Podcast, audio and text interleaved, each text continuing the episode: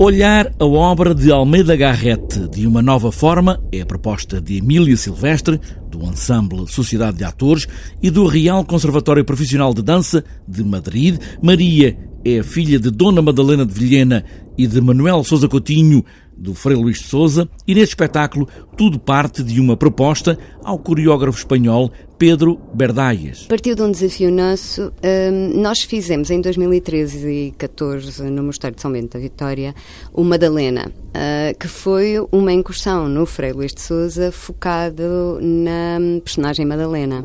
Bom, aquilo correu muito bem uh, e desta vez nós propusemos ao Pedro pegar na personagem Maria e construir um espetáculo em que fizéssemos um cruzamento entre dança, teatro e música. O cruzamento traz ao palco o pai e a mãe de Maria e Maria são todos os dez bailarinos, cinco rapazes, cinco raparigas e do texto do Frei Luís de Souza sobra muito pouco, diz Emília Silvestre. O que fizemos foi reduzir uh, à essência máxima o texto. Uh, em Portugal quase toda a gente conhece o texto, né? Uh, nós já o representámos então durante dois anos uh, e nós achámos que desta vez devíamos dar mais uh, preponderância à dança e à música e, e o, o, que fica do texto é basicamente um lamento do, do casal já de uma forma um pouco uh, enlouquecidos do, do, do, que se passou e deles não terem